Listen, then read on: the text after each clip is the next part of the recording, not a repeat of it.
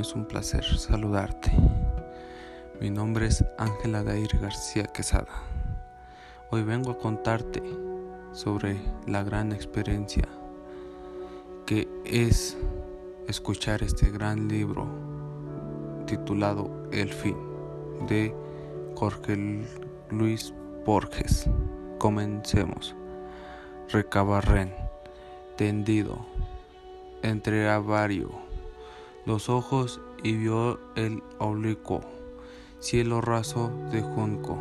De la otra pieza le llegaba un rasqueo de guitarra. Una suerte de provicio, laberinto que se enredaba y desataba infinamente. Recobró poco a poco la realidad, las cosas cotidianas que ya no cambiaría nunca por otras. Miró sin lástima su gran cuerpo inútil, el poncho de lana ordinaria que le envolvía las piernas, afuera, más allá de los barrotes de la ventana. Se dilataban la llanura y la tarde. Había dormido, pero aún quedaba mucho luz en el cielo. Con el brazo izquierdo tanteó dar un cencerro de bronce que había al pie de Catre. Una o dos veces lo agitó.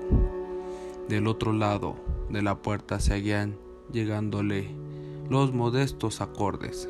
El ejecutor era un negro que había aparecido una noche con pretensiones de cantor y que había desafiado a otros forasteros a una larga payada de contrapunto. Vencido, Seguía frecuentando la pulpería como a la espera de alguien. Se pasaban las horas con la guitarra, pero no había vuelto atrás. ¿Acaso la derrota lo había amargado? La gente ya se había acostumbrado a ese hombre inofensivo.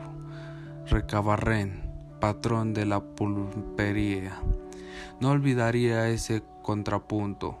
Al día siguiente, al acomodar unos tercios de hierba, se le había muerto bruscamente el lado derecho y había perdido el habla, a fuerza de apiadarnos de las desdichas de los héroes de las novelas. Concluimos apiadándonos con exceso de las dichas propias, no así el sufrido recabén, que de parálisis, como antes había aceptado el rigor y la soledad de América, habituado a vivir en el presente como los animales. Ahora miraba al cielo y pensaba que el cerco rojo de la luna era una señal de lluvia. Un chico de rasgos haitanos, hijo suyo, tal vez, entrebrió las puertas. Recabarren le preguntó con los ojos si había algún parroquiano.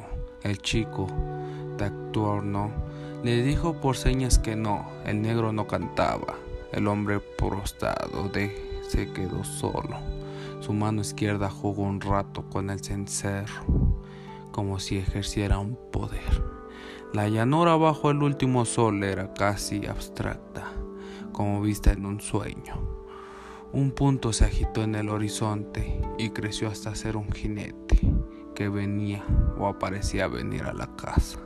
Recabarren vio el chamergo, el largo poncho oscuro, el caballo moro, pero no la cara del hombre, que por fin sujetó al galope y vino acercándose al trotecio. A unas doscientas varas dobló. Recabarren no lo vio más.